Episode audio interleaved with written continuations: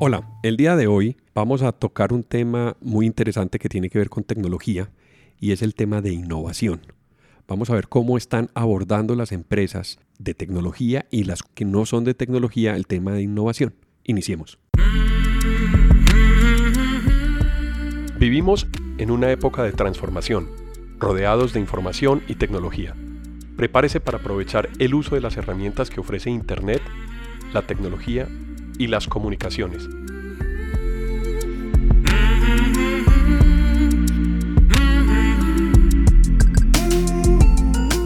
Conózcalas y aprenda cómo usarlas mejor. Bienvenidos.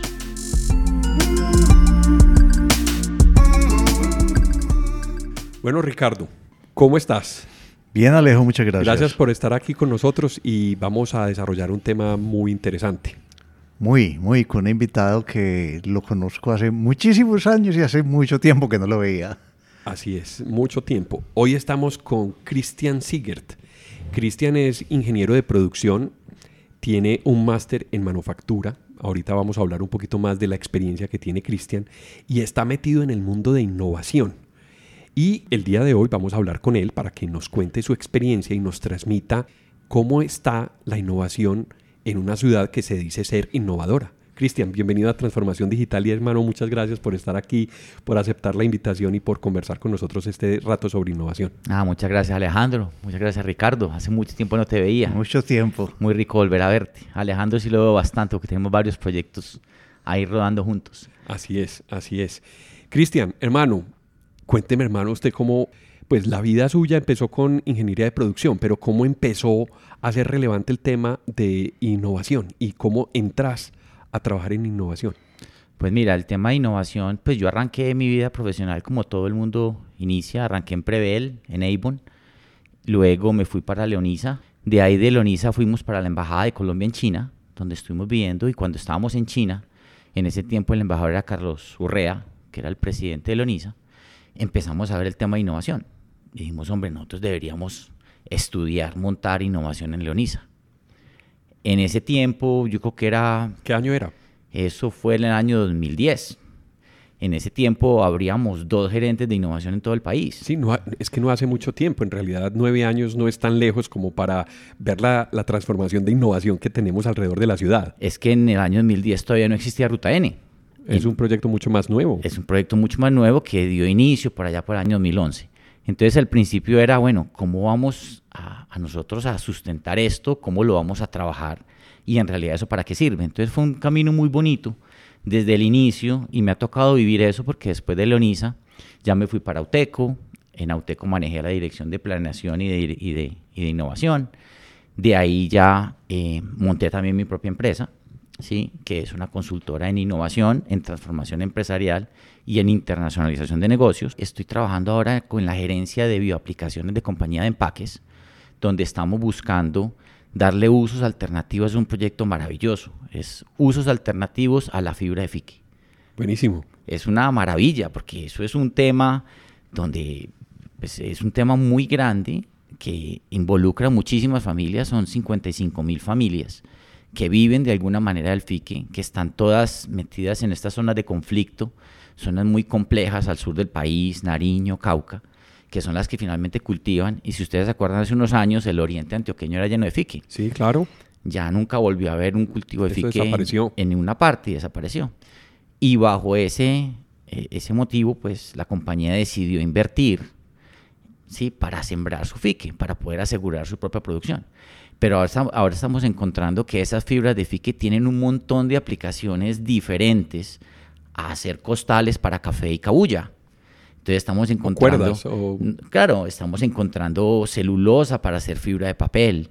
Estamos encontrando eh, para hacer biocompuestos, para hacer materiales biocompuestos, sobre todo ahorita con el clúster, digamos, aeroespacial que se está forjando aquí en, en, en el Aburra Sur. Eh, estamos encontrando bueno, un montón de usos diferentes que, que, nos podrían llevar a engancharnos nuevamente con ese ecosistema de innovación de las fibras naturales que ahorita con todo este tema plástico se viene revaluando mucho porque usamos tanto plástico, pues es muy barato, sí, y nos sirve para muchas cosas, pero las fibras naturales también podrían estar ahí. Y son ecológicas, o sea que es un, es un material alterno al plástico.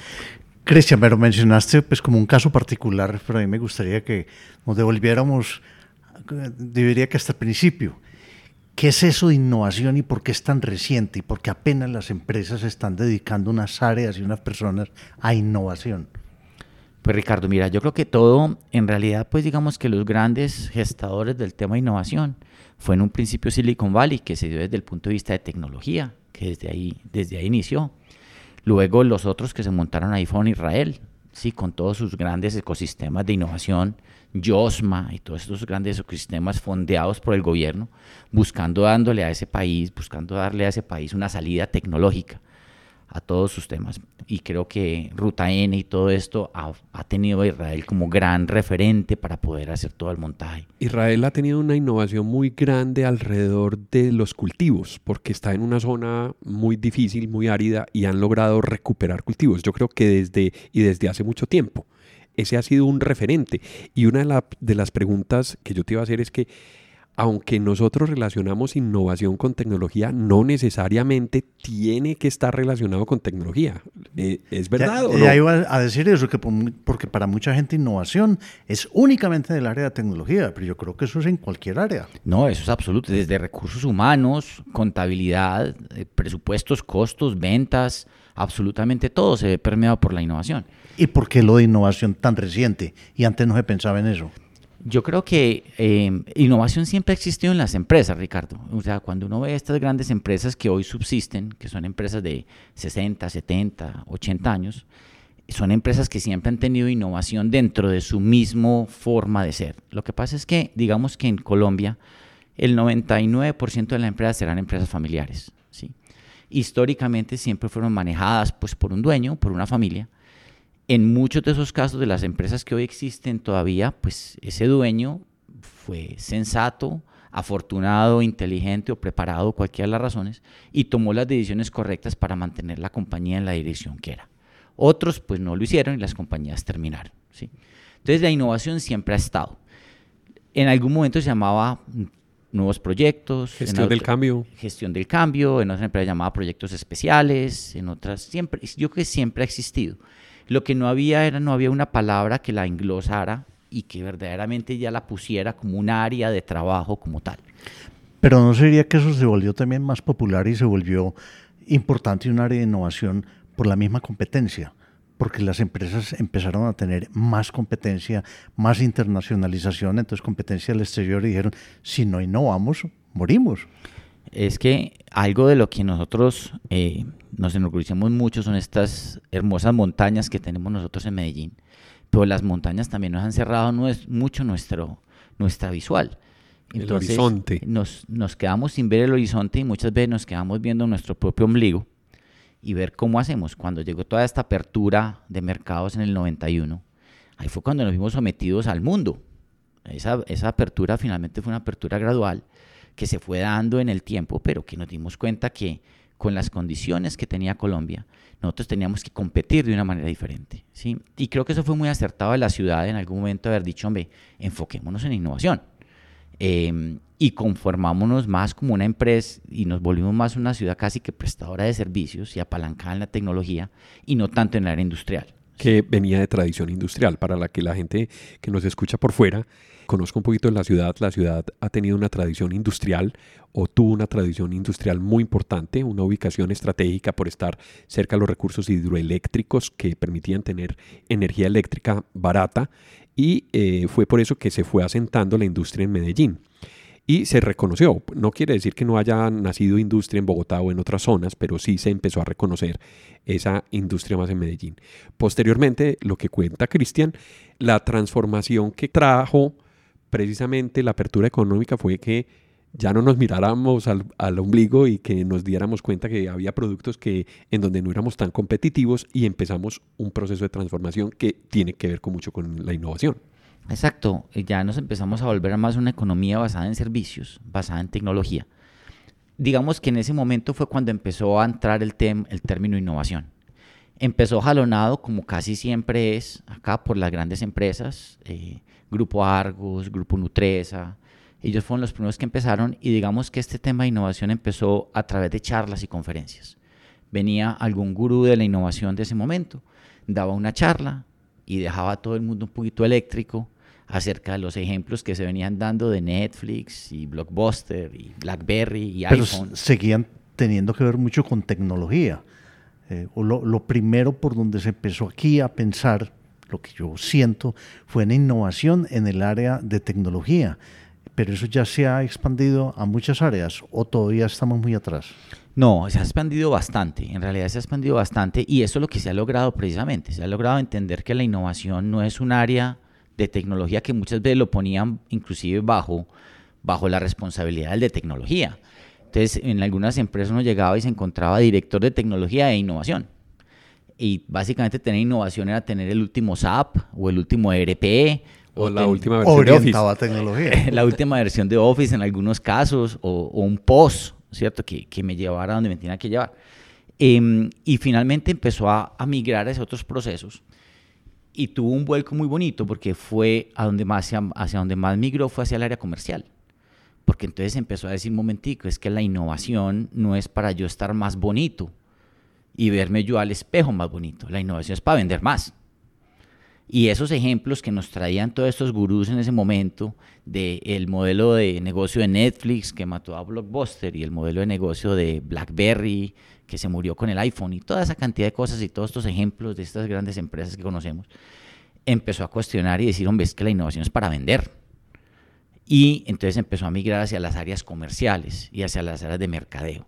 En ese momento ya empezó a entrar el e-commerce, empezó a entrar todo el tema de transformación digital y ya todo se volvió como una sola gestión donde, donde uno ya tiene proyectos de innovación, proyectos de transformación digital, proyectos de apertura de canales, proyectos de internacionalización, empieza uno a moverse en diferentes, en diferentes segmentos y eso es lo que va haciendo que la, especialización, que la innovación se vaya especializando. Yo creo que para empezar a hablar del tema de innovación y en los retos que acabas de mencionar, que es vender más, le cae bien a las compañías y eso fue el gran clic que hizo con las compañías, porque entonces ya se mantenían como novedosas ante la competencia o como con nuevas alternativas o inclusive con cambios innovadores para bajar los costos. Háblanos un poquito de la experiencia que has tenido en las compañías en donde has podido participar, sobre qué proyectos de innovación has podido liderar o participar. ¿Y cuál es el resultado de eso? Sí. Yo creo que hay dos temas, hay un tema que hay que diferenciar primero. Eh, hay dos tipos, básicamente, hay dos tipos de innovación. Una innovación que considera innovación radical. Esa innovación radical es aquella que te lleva a plantear nuevos modelos de negocio o negocios que están fuera del core de tu compañía, de lo que hoy haces. Entonces, si tú hoy eh, estás vendiendo un X producto en un determinado nicho a través de un determinado canal y te quieres salir de ese producto, de ese nicho, de ese canal, pues ya estás andando en terreno completamente desconocido para ti. A eso le llamamos innovación más radical. Muy- Que sería en parte la diversificación que llaman en las empresas. diversificación, diversificación del riesgo, obtención de sostenibilidad, como lo, como lo quieras llamar. Ahí, eh, y mucha gente confunde, que gente cree que innovación radical es ir a Marte, o innovación radical es ser Elon Musk. Eh, innovación radical para una empresa es hacer algo que no sabe hacer en el momento en que se plantea el proyecto. Eh, hay otra innovación que es la innovación incremental. La innovación incremental es la que ya te lleva a lo que Alejo decía, reducción de costos, eh, optimización de procesos, productividad, eh, sostenibilidad, Eficiencia. eficiencia, todo eso que es supremamente importante. Pero entonces normalmente esa va dentro de la trayectoria tradicional de una empresa y su core o su negocio principal. Le has dado justo en el punto, Ricardo. Es así exacto. Cuando tú planteas un modelo de innovación radical, generalmente tienes que apalancar con personas de afuera, porque la gente que está adentro pues no lo sabe hacer. Eso ha sido uno de los grandes temas que vemos en los, o una de las grandes eh, obstáculos que vemos en innovación. Muchas veces nombramos un gerente de innovación porque consideramos pues que necesitamos innovación en la empresa, le entregamos y le decimos, bueno, traemos a alguien que es muy piloso por ahí de cualquier área, de comercial, de mercadeo, lo que sea, eh, le damos el cargo de gerente de innovación y le decimos, mire, aquí tiene su equipo, innove. Pero es que el, cómo va a innovar, ¿cierto? O sea, si, nosotros somos expertos en hacer ropa interior, en comercializar ropa interior, en vender ropa interior, Y ahora me están diciendo, no, planteen nuevos modelos de negocios de cosas distintas que eso no son ropa interior. Me sucedía en, digamos, cuando estábamos en Auteco, ¿cierto? O sea, vamos a vender motos, no, pero que sean eléctricas. Motos eléctricas. Es que yo sé hablar es de gasolina, yo sé hablar es de, de kilómetros por galón, yo sé hablar de caballos de fuerza. Sí, de cilindrada. De cilindrada, de pique, de, de, ¿cierto? de confiabilidad, de repuestos. Cuando me hablan a mí de, de, un tema completamente distinto, generalmente lo que encuentro es que tenemos que traer personas de afuera que sean expertas en esa área y que sean los que llenan a la compañía de ese conocimiento. Cuando la innovación es incremental, yo confío en la misma gente de la empresa, porque ellos son los que saben. ¿Quién me va a enseñar así a mí mejor a ensamblar una motocicleta que el que lleva 25 años ensamblando motocicletas? ¿cierto? O sea, que ya visitó a todas las plantas del mundo, que ha ido a, a todos los sitios, a todas las ferias. Entonces ahí esas son las dos innovaciones, la, la, innovación radical y la innovación incremental. Son dos temas distintos. Debe haber much, mucha diferencia entre el rechazo a los cambios en la innovación radical y la incremental. En la, en la radical es posible que las mismas empresas se generen enemigos de esa innovación, ¿o no? Claro, es que le llamamos los, los antibióticos de la, de la innovación. eh, son, son unos anticuerpos, ¿sí? A donde la misma innovación llega y es muy difícil que pegue. Hay un, hay un, como una pequeña analogía que se dice y es, una innovación es poner una semilla y que esa semilla finalmente florezca y salga el frutico. Una vez que el frutico sale, ya es fácil mantenerlo. Lo más difícil es hacer que salga. Eh, esa es la parte más complicada. Eso hay que echarle agua todos los días, mirarla, consentirla, revisarla, revisarla, que no se moje, que no esté al sol. Hay que hacer muchas cosas para que esa frutica salga. Pero sucede también mucho en, en la innovación eh, incremental, o ahí es menos grave ese tema. No, en la innovación incremental es mucho menos grave porque digamos que la misma gente es la que está proponiendo que hay que hacer, que hay que cambiar, y sobre eso se han montado un montón ya de sistemas ideas de mejoramiento, sugerencias, premiaciones, a la gente se les da puntos, se les dan bonos, eh, bonificaciones, bonos, compensativos, regalos. Entonces digamos que todo esa, esas, eso ha hecho que se genere una cultura de innovación. Entonces digamos que la innovación incremental te genera cultura de innovación. Te pone a todo el mundo a hablar en función de la innovación. Le estamos diciendo a la gente, somos una compañía de puertas abiertas, se escuchan las ideas, eh, no matamos nada. Eh, diga lo que tiene que decir, preséntelo bien presentado. Y como hay metodologías que llevan tanto tiempo en eso, como Kaizen, por ejemplo, la metodología mejoramiento japonesa, continuo. que es mejoramiento continuo, entonces digamos que esa tiene una aceptación mejor. ¿sí? Además que los resultados son a más corto plazo.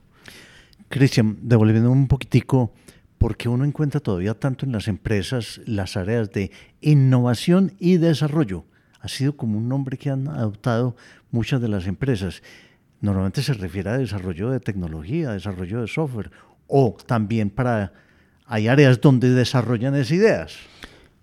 En, recuerda que a nosotros venir de esa herencia industrial, pues nuestro modelo de crecimiento era a través de desarrollo de nuevos productos.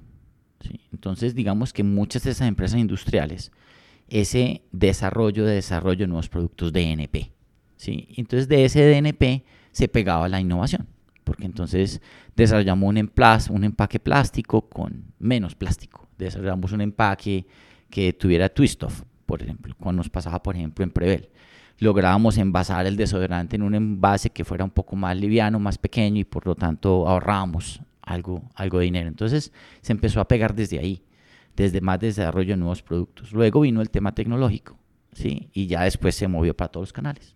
Cristian, lo que comentaba Ricardo, también se veía muchas áreas de innovación y desarrollo. Esa es la pregunta que tú hiciste, ¿cierto? Nos referíamos a desarrollo de nuevos productos. Todo ese proceso, cómo se mueve hacia la nueva, hacia el nuevo lenguaje de innovación. O sea, cómo cambia una compañía que tiene un área de investigación y desarrollo a participar en un proceso de innovación. Eso es excluyente, cambia la visión de la compañía. ¿Cómo han manejado las compañías esos procesos? Yo creo que ha sido más casi que un mandato del mismo mercado. ¿sí? El mismo mercado ha dicho, hombre, yo necesito poder contar con una compañía que tenga omnicanalidad, por ejemplo. ¿cierto? Apenas me dicen a mí el término omnicanal, eso ya incluye innovación. Nosotros estamos muy acostumbrados todavía a vender muy bien por el retail. Y de la radical, pues además. Eh, exacto, o sea, es, es, un tema donde eso ya tiene innovación. Entonces, ese, todas esas necesidades del cliente fueron las que empezaron a obligar a las compañías a pensar de una manera distinta. Llegaron todos estos, yo tengo una analogía que es, uno puede ser mico, chimpancé o gorila. Y un gorila, un gorila no tiene depredadores en la selva. No sé si ustedes sabían, el hombre es el único depredador, ¿sí? pero eh, no tiene depredadores en la selva. Y como no tiene depredadores, pues está en una posición bastante cómoda. Digamos que así eran gran parte de las grandes compañías de acá, ¿cierto? O sea, están en una posición supremamente cómoda. Pero vaya usted mueva un gorila. O sea, un gorila es muy difícil moverlo. Que un gorila mueva una mano, que mueva un pie, eso se mueve mucho. Y empezaron a llegar estos pequeños micos, que son todas estas startups, que nos gusta tanto hablar de startups. Eh, y estas startups... Súper ágiles. Son súper ágiles. O sea, obviamente, un gorila las estripa. Si un gorila se le siente encima, pues estripa al mico, ¿cierto? Pero ese mico se mueve a una, de una agilidad, de una rapidez. Entonces, les pongo un ejemplo. Cuando nosotros iniciamos el tema de movilidad eléctrica en Auteco, eh, bueno, hacíamos todo un mapa de precios, analizábamos cuál era el valor que teníamos que tener, cuánto valía esa moto por las características que tenía, ta, toda la cantidad de cosas. Llegamos nosotros y decíamos, mandamos a hacer todo el arte, todo el POP, todo eso nos tomaba dos o tres semanas, lo poníamos en los concesionarios. Todo, lo de mercadeo. Todo lo de mercadeo, eso demora dos o tres semanas para hacerlo, el comité de precios, el comité de margen, el comité financiero, ta, ta, y se aprobaba la baja de precios. Y nosotros poníamos allá nueva moto a 5.599. Y el que estaba al frente, que era un verdadero mico, que importaba motos por contenedor. Él llegaba y veía ya el precio, 5.199, borraba el tablerito borrable que tenía y ponía promoción, 5.499. Entonces después uno iba, vení, ¿por qué no estás vendiendo? No, es que allá están más baratas. O sea, el otro era un verdadero mico. Nosotros llevábamos cuatro o cinco semanas en tomar una decisión y ellos tomaban una decisión 20 minutos. Después de mirar el aviso del frente. Viendo, lo que estaba pasando al lado. ¿sí? Entonces, esa agilidad que se necesita es a lo que tenemos que empezar a regresar a muchas de estas empresas grandes. Y de ahí nació el término de intraemprendimiento. Es cómo hacer negocios dentro de las empresas que se apalanquen de los recursos que hoy las empresas tienen, que no tienen las startups. Porque una startup tiene el problema que llega a quincena y no sabe cómo pagar la nómina, tiene problemas de codeudores, no, no tiene dónde sacar recursos, eh, tiene N cantidad de falencias. Sería un proyecto de startup incubado dentro de la misma empresa. Exacto, ese es el término de intraemprendimiento. ¿sí? Y ese intraemprendimiento, cuando nosotros hablamos de innovación, muchas veces nos gusta hablar de startups y de pequeñas empresas y emprendedores, pero la verdad es que las empresas grandes que logran hacer bien el tema del intraemprendimiento, Apple, por ejemplo, IBM, General Electric, todas estas que son empresas industriales, o sea, pues Apple es más tecnológica, pero tiene un componente industrial muy grande, pero General Electric, por ejemplo, o IBM, ellos lograron reinventarse dentro de sí mismos a través de un emprendimiento que les dio resultado, ¿sí? Y de ahí lograron sacar toda la nueva línea de, de negocios. Entonces, este, este tema ha hecho que la innovación esté presente en todas las áreas, porque a ese emprendimiento, pues todo el mundo lo tiene que apoyar si la gente le empieza a poner barreras y, obstáculos, eso no va a salir nunca adelante. Entonces, ahora, pero tiene que luchar contra los anticuerpos que hablaba Ricardo, porque es que nadie quiere que le muevan el banco, ¿cierto? Eh, si yo le pongo responsabilidades a una persona y esa persona tiene responsabilidad de vender 10 mil o 15 mil de pesos al mes, y ahora le estoy diciendo, no, pero trabajame en esta también, ¿y cuánto vas a vender? No, pues 25 millones o 30 si acaso, si me va bien pues obviamente no le va a poner atención porque sus indicadores, sus bonos de desempeño, sus resultados, todo va por el, por el grande. ¿sí? Entonces, es un tema de cómo las empresas lo aprenden a manejar y eso es lo que apenas ahorita en el país creo que estamos aprendiendo a manejar de una manera efectiva. Se está articulando entonces un proceso dentro de las compañías para poder hacer que las personas participen en los proyectos, asimilen los cambios y cambiemos o innovemos alrededor de todos esos cambios. Claro, es que eh, podemos coger eh, personas que son muy buenas en determinadas áreas, las nombramos de manera temporal en un proyecto, me ayudan sacando ese proyecto de emprendimiento adelante y luego lo devuelvo nuevamente a su hora funcional. pero me dejó el proyecto rodando. Entonces, nosotros vemos compañías que ya incluso separan físicamente áreas em, para sacar proyectos propios de, emprendimiento adelante. Em, eso es supremamente valioso. De alguna manera lo logran aislar del día a día y decirle, mire, durante estos próximos seis meses usted se va a dedicar a hacer este proyecto. Usted sabe mucho de chocolates, usted es muy bueno en unas cosas, pero necesito que se dedique a este proyecto durante este tiempo. Eso hace que el proyecto obviamente tome una dinámica gigante porque esa persona que llega a ese proyecto también se sabe mover dentro de la empresa. Cristian, eso me lleva a una pregunta que me he hecho yo muchas veces. ¿Quién es un innovador? ¿El innovador se puede hacer?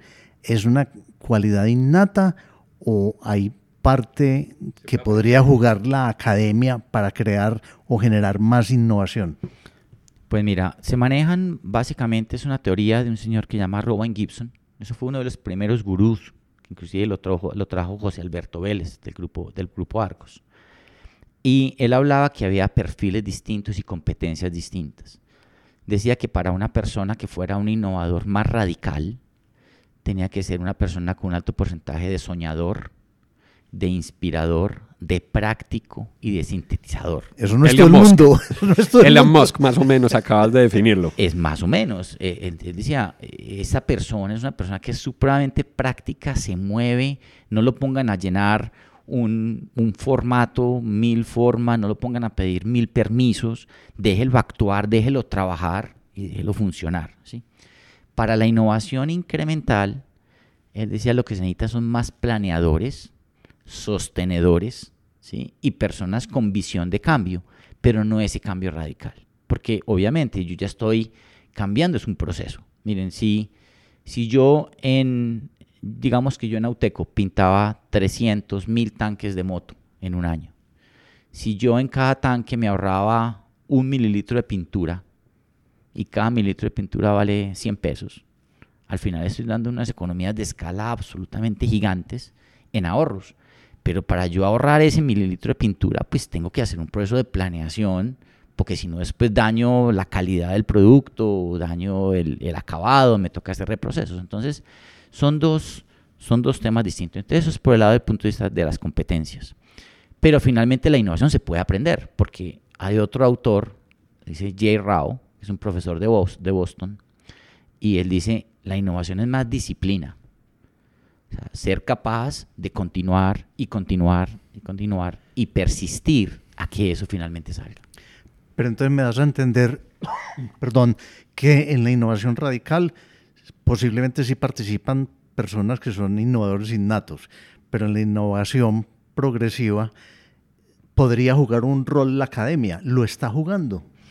Em, digamos que cada vez nos enganchamos más con la academia. Todavía sigue siendo un poquito complejo porque los tiempos de la universidad son distintos a los tiempos empresariales. Entonces, estamos haciendo un estudio de caracterización del FICE, por ejemplo, para sacarlo para una determinada aplicación.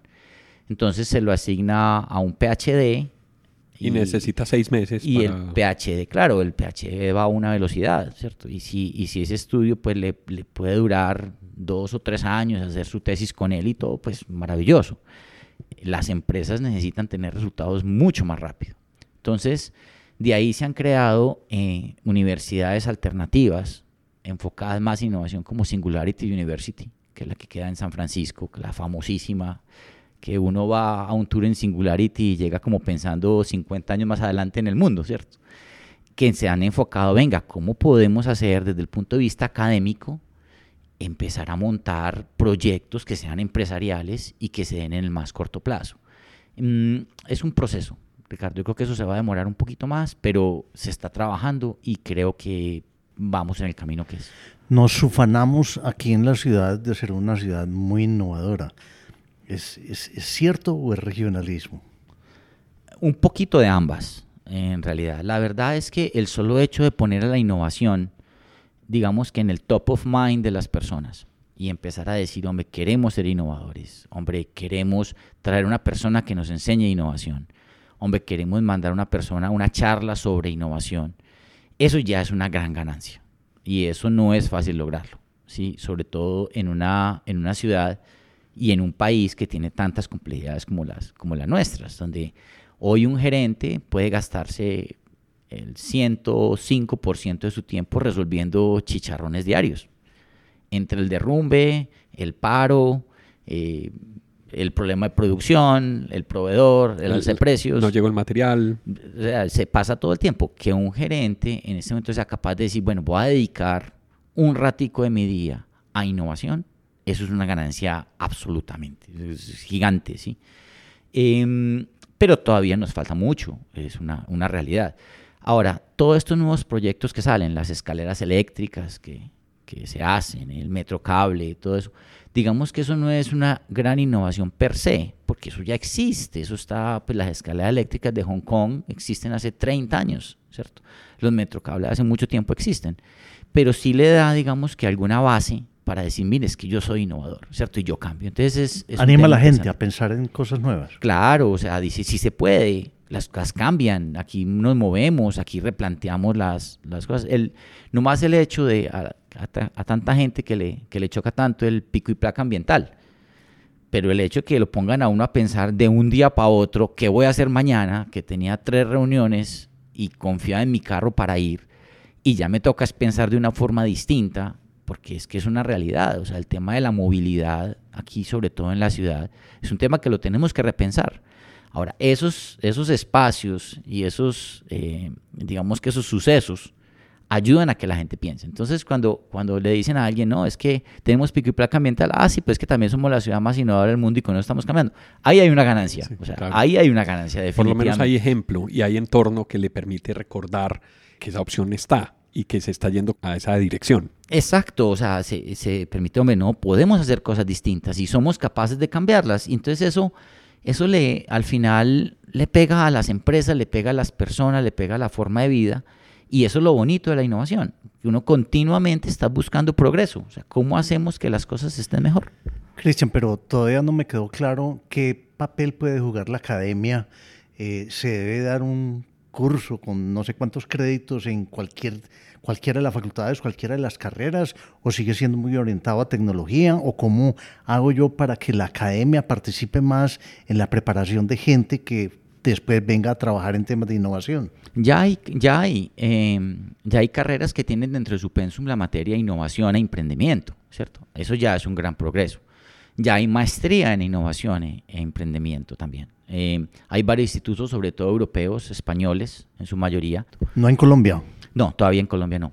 Eh, se empiezan a ver ya homologaciones y certificados de centros especializados en innovación, homologando cursos de innovación. Pero como que nos hemos enfocado es a posgrado, a grado, a pregrado, a posgrado. ¿Y qué pasa desde el colegio, desde primario, desde bachillerato? ¿No se debe empezar a hacer algo?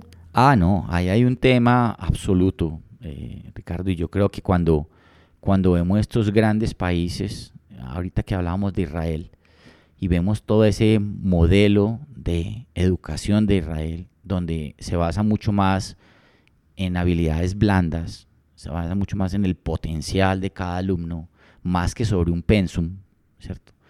Creo que el mismo modelo de innovación, de educación es el primero que tiene que volverse a innovar. Eh, yo creo que si uno pone un maestro, alguien me decía en estos días, que si uno pone un maestro de hace 800 años, lo pone en un salón hoy, se demora cinco minutos en cogerle el hilo y seguir, y seguir explicando, ¿cierto? Mientras que si ponen a un médico, el médico no tiene ni idea qué hacer. Em, y en el modelo de educación no se ha innovado lo que se tiene que innovar. Entonces, todavía digamos que eh, los colegios todavía le tienen algo de miedo a la tecnología, ¿cierto? Em, yo siempre he sido muy abanderado que los niños, en vez de ocultarle la tecnología, se las tenemos que enseñar a manejar, ¿sí? saber los, los peligros que trae, pero también los beneficios que trae, que son mucho más los beneficios que los peligros. Pero digamos que de alguna manera todavía vemos a esa, a esa primaria, a esa secundaria, como no, venga, usted dedíquese a jugar fútbol, ¿sí? Y, y pinte y toque guitarra, porque eh, eso es lo que, lo que hay que hacer en primaria y en bachillerato cuando hay una cantidad de, opciones donde ya uno ya ve cursos de programación para niños, eh, para que programen sobre, pero aquí no hay tantos, pero digamos que en Nueva York hay una oferta muy grande sobre cursos de programación para niños. Y uno, pero ¿qué tan niños? No, cinco años.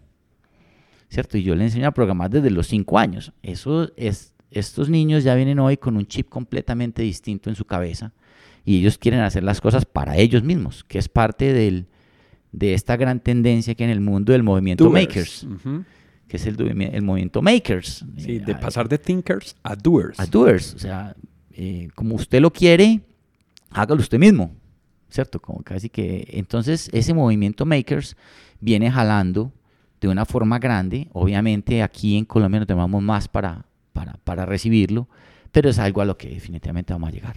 Pero quizás con lo que acabas de decir me, me haces pensar que no estoy tan equivocado, porque yo vengo pensando que uno de los enemigos de la innovación es el mismo Ministerio de Educación, que es súper rígido cuando una universidad quiere cambiar un pensum o cuando un colegio quiere introducir una materia nueva. Yo creo que el mismo Ministerio de Innovación, y lo acabas de decir, tiene que innovar.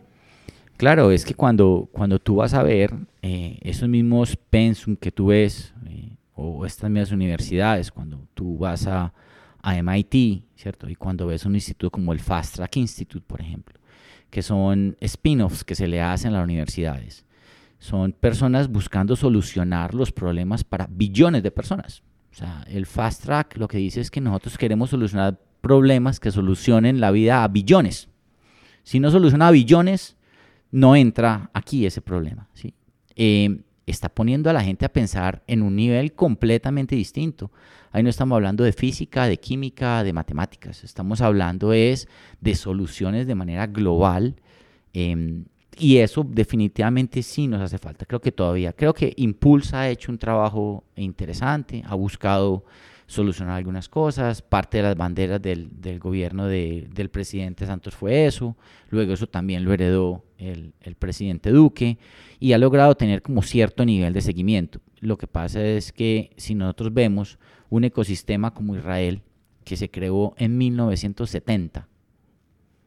Y nosotros apenas en el año 2010 estamos pensando en el ecosistema de innovación, pues es que esos 40 años, eso...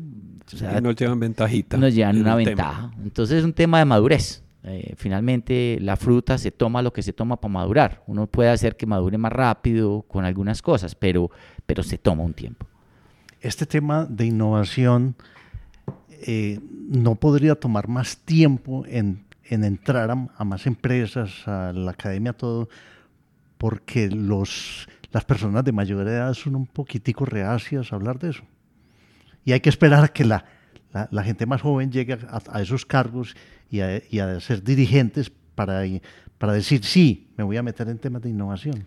Mi experiencia personal, Ricardo, ha sido casi que lo contrario. ¿Ah, sí? estas personas de mayor edad, eh, estas personas con las que pues, yo he trabajado, los, fundadores, los presidentes de Lonisa, los de Auteco, los de ahorita de Compañía de Empaques, al revés, o sea, están tan preocupados con el futuro de su empresa, que, porque están viendo toda esta cantidad de dinámicas que se están dando a nivel mundial, que son los que comienzan a empujar la innovación. Empiezan a decir, bueno, ¿cómo hacemos? Muchas veces en los niveles medios, donde se empieza a, frustrar. Sí, donde se empieza a frustrar un poquito, porque ese nivel medio es el que empieza a tener, eh, no sé, digamos, una compensación por los mismos resultados de hoy.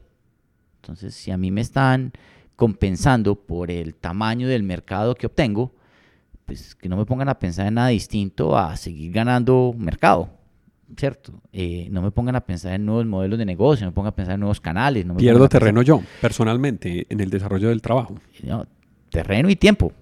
Y hasta de pronto relevancia, porque entonces ya no me van a estar a mí preguntando todo, ¿cierto? Entonces eh, ya me van a empezar a pensar a otras, a otras personas. Entonces digamos que em, yo no he tenido un problema con las personas de edad. Me ha parecido que ellas al revés, o sea, lo han logrado hacer. Son abiertas, son inteligentes, son sensatas y sacan, tratan de sacar las cosas adelante. Me ha parecido más difícil en la gerencia media. Creo que en la gerencia media eh, hay, algunos especialistas en, matar ideas y, en, matar proyectos. Y finalmente cuando llegan a las juntas directivas, pues ya está suficientemente eh, matado y muerto que ya no hay forma de revivirlo, ¿cierto? Ya, ya llegó allá, entonces más bien se espera unos años y a los años vuelve y se, se, y se monta otra vez. Cristian, Ahorita que empezabas a describirnos el proceso, Pongámonos en, como en el rol de una compañía que quiere innovar y que no sabe cómo hacerlo, que es primera vez que está pensando en innovar. ¿Cuál sería la recomendación o qué le indicarías tú a ese, a ese gerente o a esa empresa que quiere innovar? ¿Por dónde empieza? Pues mira, Alejo, ya después de, de todos estos años montando modelos de innovación, eh, yo creo que todo el modelo se basa básicamente en cinco pasos. ¿sí? El, el primer paso es tener muy claro yo dónde estoy parado y cuáles son las tendencias que están pasando a nivel mundial. O sea, repensarse y darse una mirada otra vez de lo que está pasando alrededor de mi negocio hoy. Claro, y cuáles son las tendencias que están apalancando el futuro del negocio quitar el espejo y mirar más allá del espejo. Exacto, o sea, quitar las montañas, ver más allá de las montañas, tener claro eh, los radares, para dónde es que se está moviendo el mundo, tener claro cuál es el flujo de capitales que se está dando. Cuando uno va a ver, por ejemplo, en radares de tendencias típicos, uno se da cuenta que ninguna compañía de tecnología invierte en compañías de OEM automotrices. Más bien las automotrices invierten en tecnología. ¿Eso que me está diciendo a mí? Que es que el camino es por tecnología. El camino no es seguir yendo a ver cómo hago un bumper de pronto un poco más barato, ¿cierto? Más liviano. O más liviano. El, tema va. Entonces uno ve eh, y ve una de estas compañías de, digamos, de vehículos invirtiendo en Didi, ¿sí? la plataforma de taxis compartidos, ¿cierto? Eh, o uno les ve invirtiendo, Volvo invirtiendo en Uber, ¿cierto? Entonces uno dice, ve, pero le debería quitar carros, pero entonces claramente el radar a nivel mundial está que se está dirigiendo hacia la tecnología, ¿cierto? Pero eso cambia por sector. Entonces tener claro en cada sector donde estoy. El segundo punto que tengo que, que ser muy claro con eso es empezar a ver qué oportunidades hay dentro de lo que estoy viendo. Porque cuando uno entra a ver un programa de innovación en las empresas, eso es lleno de deseos. O sea, las compañías son absolutamente llenas de deseos. yo me imagino que entonces aquí, no sé, con esta fibra natural podríamos hacer cosméticos, pero entonces también podríamos hacer fertilizantes, pero entonces también nos pediría para materiales compuestos, pero entonces para la industria aeronáutica, pero entonces, eh, y si me voy llenando, llenando, llenando de un montón de ideas pequeñas, pero que no tienen en realidad suficiente robustez para aguantar, para hacer un proyecto real. Entonces, eh, darse el tiempo para encontrar esas verdaderas oportunidades. De ahí segmentar esas oportunidades y escoger cuatro o cinco proyectos. Cuando, priorizar. Exacto. O sea, hay que definir una estrategia. O sea, yo para dónde voy y cuánto tiempo le voy a dar a esos proyectos. Porque em, cuando yo defino, cuando yo segmento, pues también digo, bueno, ¿qué significa ser exitoso? En innovación, este es un punto que tal vez para mí es de los más importantes. Es, ¿qué significa ser exitoso? Porque cuando uno habla de innovación, todo falta. ¿Sí? La gente no, siempre ve lo que ya se ha hecho, es más bien lo que hace falta. Entonces, venga, cuénteme qué es para usted ser exitoso en ese proyecto que estamos emprendiendo. El cuarto paso es ya acabar de definir los proyectos. Y el quinto paso es la parte más difícil, porque es ejecutar. O sea, de ahí para atrás todo es PowerPoint, ¿cierto? Eh, tiempo, toma tiempo, investigación, mucha reunión, seguramente mucho taller, mucho workshop. Que Pensarse, revisarse. revisarse, y es un ejercicio muy, muy bonito, pues que las empresas hacen eh, muchas veces de repensarse a sí mismo y todo, que, pues, necesita una gran cantidad de valor y de coraje, y de humildad para hacerlo, pero hasta ahí todo es PowerPoint. ¿sí? Ya la parte de la ejecución es donde las cosas empiezan a volver más complejas. Y en la ejecución yo siempre he dicho, hay que ejecutar barato, chiquito, en pequeña escala. usted mientras más fácil le plantee el proyecto a la empresa, más fácil es capaz de ejecutarlo. Porque la única forma en que uno va a validar sus conceptos es experimentando. En un tema de innovación ahí no hay datos, ahí no hay temas de mercados, ahí no hay, que simulaciones. hay que hacer. ¿Qué tengo que hacer? Ensayar. Ensayar si a la gente le gustó, y lo mejor que yo puedo hacer para hacer ese ensayo es algo chiquito. Algo. A mí en, en, Leonisa me decían, me decía, Cristiano, mientras no valga mucha plata y no me ponga en riesgo la marca, haga lo que haya que hacer. Eh, y eso era una maravilla, o sea, era una directriz súper clara. O sea, no me ponga en riesgo la marca y que no valga mucha plata, ¿cierto? Entonces hacíamos un montón de ensayos eh, que van desde canales nuevos, formas de despachos diferentes, eh, canales de internet, un montón de ensayos que hacíamos que rápidamente, en cuestión de semanas, éramos capaces de descartar y decir, hombre, eso por ahí no va, ¿cierto? Llegamos a algunos países y cuando abríamos países los abríamos de una manera tan simple que llegamos a un país a recortar cajitas recicladas y con eso era el centro de distribución. O sea, no, ahí no había estanterías, ahí no había vines, nada. Vamos a abrir este país, vamos a ver cómo nos va, vamos a abrirlo con este formato.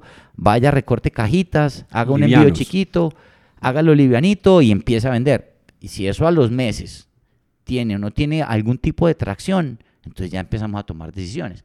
entonces nos permitía hacerlo muy simple, muy rápido em, y logramos innovar. Ahí sí, de verdad que sí estábamos innovando. Cuando uno piensa en hacer las cosas muy grandes y hacer muchos lanzamientos, que le llamamos lanzamientos Big Bang, super, ¿se acuerdan la Cherry Coke? La Coca-Cola de cereza. Eso fue un super lanzamiento a nivel mundial. Y super fracaso. Y el super fracaso a nivel mundial. Y de ahí quedó Coca-Cola sin ganas de innovar 15 años. ¿Cierto? y ha vuelto, ha vuelto. Claro, claro, es que todo vuelve y da la vuelta. Todo vuelve y da la vuelta. Pero al hacer esas cosas tan supremamente grandes, eh, finalmente las empresas, si no les va bien, pues obviamente se aporrean. Cuando son cosas chiquitas, bien hechas, disciplinadas, estructuradas, pero chiquitas, ah, usted puede hacer los que quiera en un año. Entonces es más un proceso de, venga, invierta un poquito, aprenda invierta un poquito más, aprenda un poquito más, invierta otro poquito, aprenda otro poco. Y, a la cuarta o quinta iteración, usted ya aprendió un montón, mientras que de alguna otra manera todavía estaría, si acaso, haciendo la planeación del proyecto. Según lo que nos cuentas, entonces ahí retomo una palabra que utilizaste al principio de la conversación, que era disciplina. O sea, lo que uno necesita para innovar es básicamente disciplina. Sacarle un poquito el tiempo, abrirle el espacio, tratar de tener la mente abierta, pero sobre todo ser muy persistente en lo que uno quiera hacer, con la planificación, lo que nos acabas de contar. Pero no es complicado. No, no es complicado. Para nada complicado. Hay, hay un libro que Ni aburrido. tiene la oportunidad, es un libro maravilloso, se llama Estela salvó la granja. Estela salvó la granja es, es precisamente un libro súper sencillo y es una fábula de unos animales de un autor que se llama Chris Trimble. ¿sí? Y es eh, una granja de animales que fabrican lana de oveja, pero y es administrada por animales, ¿sí? Pero las granjas de los humanos son mucho más eficientes, productivas que las granjas de ellos, entonces la granja se les va a cerrar. En ese proceso encuentran la lana de alpaca como una alternativa para y el libro empieza a contar todas las vicisitudes y problemas que tiene montar el modelo de lana de alpaca dentro de la granja. Empezando porque las mismas máquinas que pensaban que funcionaban ya no funcionan. El que vendía lana quiere seguir vendiendo lana y no alpaca. Eh, luego montan internet, se dan cuenta que por internet eso tampoco se vende porque la gente tiene que poder sentir la, la alpaca. Finalmente es un librito que se lo leen en un fin de semana y muestra cómo se ejecutan los proyectos entre las empresas. Y al final la conclusión es experimentos disciplinados. Usted tiene que poder experimentar pero controlar las variables con las que está trabajando. Entonces, si usted no le funciona eh, el nuevo sabor de Coca-Cola que está saliendo, pues puede cambiar un poco el sabor y si sí le funcionó, se da cuenta que es el sabor lo que estaba fallando. Cuando uno trata de cambiar mil cosas en el camino, la marca, el sabor, la apariencia, la posición, el mercado, los canales, todo, pues al no final sabes no, falló. no sabes qué falló. Eh, entonces esa es la importancia de arrancar chiquito. O sea, hay que arrancar pequeño, en pequeña escala, hacerlo rápido, cambiar rápido, tomar decisiones temerarias en algunos casos, pero tomar decisiones. Y por eso es importante que la gerencia y que las personas pues con mayor ascendencia en la empresa estén montados en el barco, porque ellos son finalmente los que pueden tomar decisiones más fácil. Eh, le queda muy difícil en algunos casos a algún gerente de innovación pues tomar unas decisiones trascendentales sobre el producto estrella, pues por los que todo el mundo se la ha jugado, ¿cierto? Cristian, la innovación es para cualquier tamaño de empresa. Yo creo que es, eh, no es para cualquiera, es un deber para cualquiera. Em, si soy chiquito, tengo que innovar para crecer. Si soy grande, tengo que innovar para que no me corran y me roben mi posición de mercado. Si soy mediano, pues cualquiera que innove un poquito más que yo viene y me aplasta, ¿cierto? Entonces yo creo que la innovación es un deber ser para todos Eh, creo uno ve estas, estas grandes en, empresas, pues si uno analiza esa lista de Fortune 500, ¿sí? Em, más de tres cuartos de Fortune 500 que estaban hace 20 años ya no están. ¿sí? Y eran Fortune 500. O sea, unos absolutos monstruos y ya no están. Y han sido reemplazados por unas empresas que hace 20 o 30 años ni siquiera figuraban en el radar de absolutamente nadie, o estaban en un garaje. O no existían los medios para que funcionaran siquiera, pues. No, estaban en, un, en un garaje por allá guardadas, ¿cierto? O sea, nadie, nadie las conocía. Em, ¿Qué ha hecho la diferencia entre unas y otras? Otras han innovado más rápido. Otras han logrado adecuar al mercado más rápido, han logrado aprender más rápido, han adquirido más clientes. Y hoy hay un concepto eh, que es el concepto de organizaciones exponenciales. ¿sí? Estas organizaciones exponenciales son estas grandes plataformas donde desde una sola plataforma yo puedo administrar miles de millones de usuarios, básicamente con la misma estructura y la misma infraestructura que en un momento creé. Entonces, es una de las grandes macro tendencias a nivel mundial desde el punto de vista de transformación digital, es que las plataformas son las que están ganando. Eh, un Airbnb, está ganando un Mercado Libre, está ganando un Uber. Eh, son plataformas grandes que administran millones de usuarios de ahí para abajo. Didi, bueno, en fin, todas estas que conocemos. Em, administran millones de usuarios de ahí para abajo y les dan ese crecimiento exponencial. Pueden pasar de un país a otro en dos segundos, rápido, ¿cierto? Eh, se pueden proliferar de una manera increíble. Para una empresa industrial, pues es mucho más complejo, empezando por, no sé, de las mismas barreras arancelarias que hay, ¿cierto? Hay, Logística. logísticas, los temas de los precios, o sea, hay un montón de cosas. Legales muchas veces también. O sea, eh, la innovación también tiene que ver con mirar desde el punto de vista legal cómo puedo acomodar esos procesos de innovación en, en normas, reglas y cultura de la gente. Claro, hay, mira, em, en China, en China eh, hay un tema que son los protocolos fitosanitarios. Eh, esos protocolos básicamente al final tenía, terminaban siendo casi que barreras para arancelarias, ¿cierto? Para no dejar entrar productos, para proteger una misma, una misma producción interna que pues no tenían forma de protegerla de otra manera porque igual estaban en la Organización Mundial de Comercio. Entonces tenían que librar esa, ese arancel pero entonces la forma de hacerlo es, no, mire, es que si usted no está fumigado contra estas cosas que solamente se consiguen acá, y solamente por este método que solamente lo sé hacer yo, y solamente de esta manera que solamente en China se hace, pues usted no puede entrar. Es básicamente una barrera para arancelaria. ¿sí? Entonces, la innovación tiene que ir rodando alrededor de eso. Por eso es importante saber qué está pasando en el mundo. ¿sí? Eh, nosotros tenemos que empezar a identificar dónde están esos grandes mercados, dónde es que podemos empezar a trabajar y de ahí empezar a, rodar y a cuadrar mis procesos. Ahora, la verdad es que cada vez esos procesos más transparentes están más sobre la mesa. O sea, la, la, verdad es que hoy el mundo... Sí, la globalización está haciendo que todos compitamos con las mismas reglas, más o menos. Todo el mundo está más abierto. Ya hoy en día, pues, esas mismas barreras se van, se van empezando a tumbar o se van cayendo por sí solas. ¿sí? Entonces, eh, si yo soy capaz de mantener un ojo allá, miren, el ejemplo es Big Cola la, bebida peruana, la casa peruana, ¿sí? Hombre, ellos son los mayores jugadores del mercado en Indonesia. En Indonesia. Pero es que Indonesia tiene 300 millones de personas. ¿Sí? Indonesia va a ser una de, las economías, pues ya va siendo una de las economías más dinámicas del mundo desde hace unos 8 o 10 años. Ellos que encontraron, hombre, ¿dónde, ¿dónde nosotros podemos ser distintos? Podemos ser distintos en Indonesia. El caso de Bimbo en China. Es una cosa absolutamente maravilloso. El caso de Nestlé en China. O sea, cuando entraron a China, ni siquiera en China no se consumía leche, porque todo era a partir de leche de soya. ¿sí? Eh, Nestlé entró a entrar a ese mercado de, que los chinos consumieran leche. Hoy es la operación más grande de Nestlé en el mundo. ¿sí? Y tiene el 17% de la contribución de Nestlé, viene de Nestlé China. De Nestlé. ¿En cuánto tiempo? En muy poco tiempo. En 25 años, 30 eh, años, ¿cierto? Entonces, eh, digamos que la globalización está, y así como pues, Nestlé puede llegar a China, aquí a Colombia también puede llegar cualquiera, ¿cierto? Entonces, es un tema donde eh, estamos aprendiendo que hay que innovar, hay que estar abierto en los mercados y hay que estar trabajando. No, buenísimo.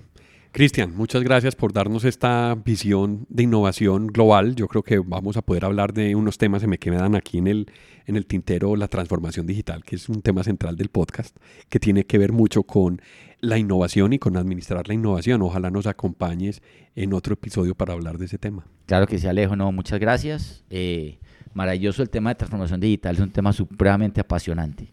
Y al final, cuando uno habla de innovación, no puede hablar de innovación sin transformación digital. Exactamente. es, verdad. Eso es, eso es un imposible, pues, hoy, ¿cierto? Entonces, es que eso es lo que ha impulsado la innovación en buena parte, la, la digitalización de muchas cosas. La digitalización y, y el conocimiento. Hoy en día uno puede conocer lo que pasa en muchos lugares del mundo sin necesidad de salir de su escritorio.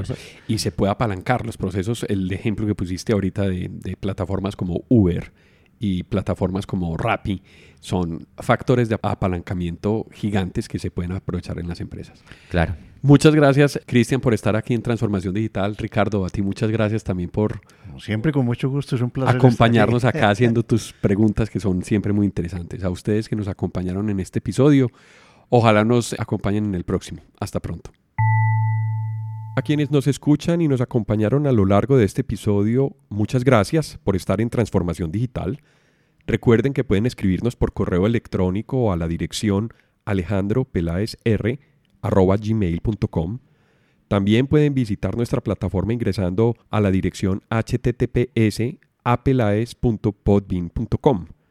En la aplicación de Podbean pueden dar clic a me gusta y dejar sus comentarios. Este podcast está disponible en las plataformas de Apple Podcast, Spotify, Google Podcast, Deezer, iBox, Stitcher, además de la aplicación de Podbean. También cuéntenos qué temas quisieran escuchar en eh, futuros episodios. Si les gustó el tema y si quieren apoyarnos en transformación digital, por favor compartan este episodio con sus amigos y con las personas a quien les puede interesar estos temas. Esto fue Transformación Digital. Hasta pronto.